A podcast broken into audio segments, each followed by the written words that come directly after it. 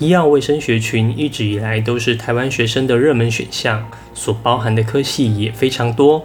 想就读医药卫生学群的学生需要具备哪些能力？在建制学习历程档案上有什么方向依循？今天就用这支影片来帮你更加了解医药卫生学群评量尺规评分面向，让你的学习历程更有力道。你一定要把它看完哦！这是一个用生活实例提供专业辅导知识的频道，希望能够提供你在生活难题上的建议。我是 Forty Seven，每周八分钟云端辅导室陪你聊聊心理事。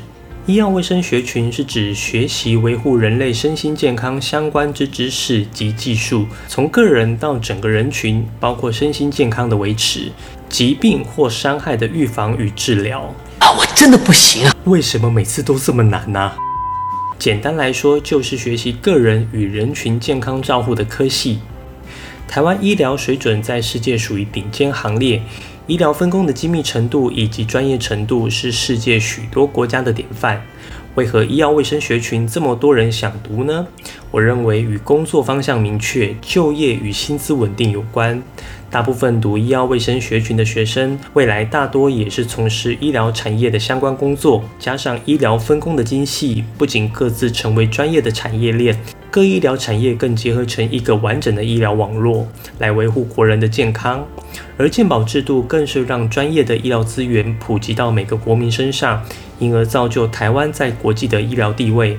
每个医药卫生学群的科系都有专门的医疗培训，毕业后更需要通过专业证照才能从事医疗行为，其门槛非常的高。只要是人都会生病，所以这个产业不会衰退。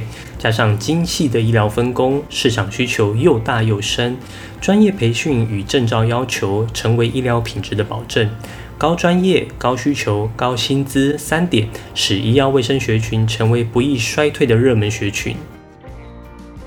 这一次，我找了中国医药大学、长庚大学、成功大学三个学校的评量尺规来分析。你不要以为这一次好像学校的参考数很少哦。这三间学校相当完整的提供评分指引在网络上，我把他们所有的医药卫生学群的科系都拿来比较，有医学、牙医、中医、药学、护理。医检、放射、营养、生医、运医、工卫、呼吸治疗、职能治疗、物理治疗等二十三个科系进行分析归纳。我们马上来看看吧。休课记录毫无悬念的依然是总成绩的比例最高。我想他们最在乎的就是学生是否具备可以负担医药卫生学群的学业能力。医药卫生学群的学习内容偏难，如果学生整体学习能力不足，在大学是非常辛苦的。接着就是生物、英文、数学，医药卫生学群很大一部分要学习人体与各种医疗的知识。高中的生物能力理所当然成为重要的判断依据。英文当然也是学习医疗的重要能力，毕竟大多数的医疗知识都是原文内容，没有足够的英文能力是绝对负担不来的。数学与化学都是高中学业表现中与医药卫生相关的学习能力。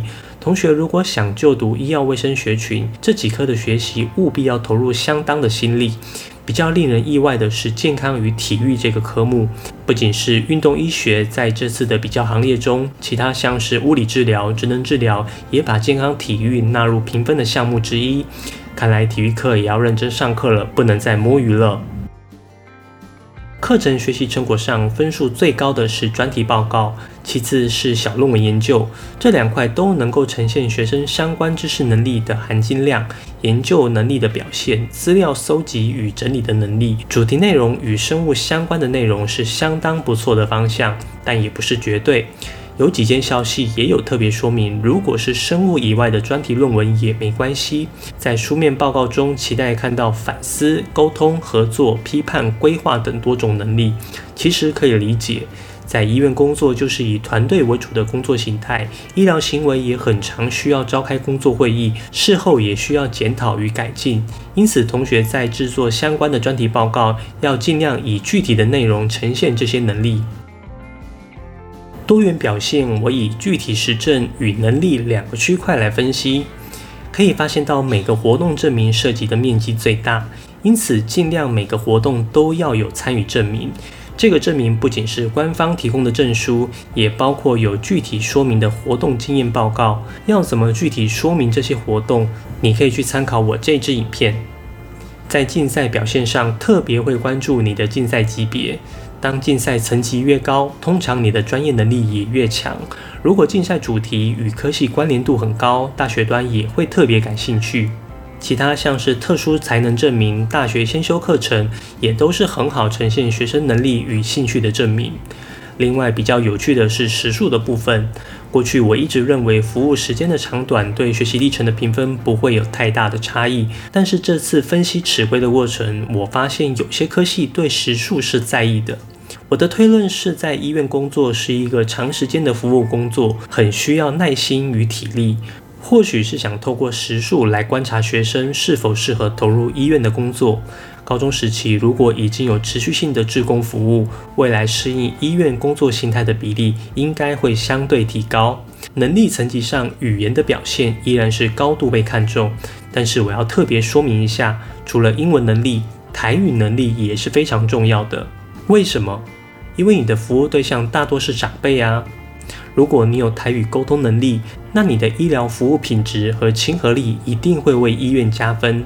多元表现的种类很多，无论何种形式，具体说明是最重要的。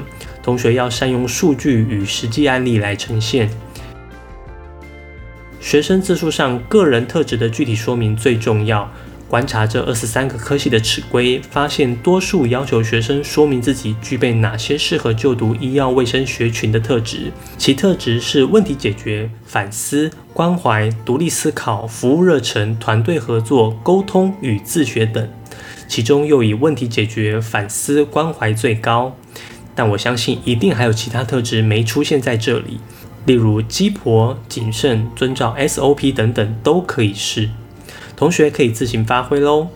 而学习准备是指高中做了哪些为了就读医药卫生学群的学习活动，可能是一些校内外课程、自主学习、专题研究，甚至是营队服务等等。只要你说得通就没问题。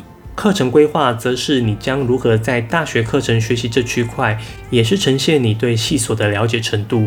同学不仅要详细且具体陈述，最好还要有不同学校的比较。以及统整出自己对于系所的观点。领域发展上最好的情况是可以清楚说明自己的生涯目标以及具体可行的做法。但我相信大多数人都只停留在选科、研究所或证照，最后就是工作。例如，未来想成为麻醉科专业护理师，那样是没有太多意义的。建议你可以这样描绘自己的生涯蓝图：我想成为什么什么的医疗人员。例如，提升运动能力的物理治疗师，接着再具体说明如何透过大学资源达成这个目标。最后做个总结：医药卫生学群重视你在总成绩生物、英文、数学、化学、体育等表现。课程学习成果期待看到你反思、沟通、合作、批判、规划的能力。多元表现要看你的竞赛、服务、英文、台语的表现。学生自述上要呈现适合就读医药卫生学群的特质，并且清楚描绘大学如何学习以及生涯规划。上述所有内容都要具体说明才行。以上就是医药卫生学群的评量尺规分析，希望可以提供想要申请医药卫生科系的同学一些学习历程的准备方向。如果你觉得我的影片对你有帮助，希望你可以点个赞，不仅方便保存影片，也可以让影片推荐给更多有需要的人。如果你有什么升学相关的问题，或者希望我做什么主题的影片，可以在下方留言，我会一一回复你。云端辅导室陪伴你生活大小事，我们下周见。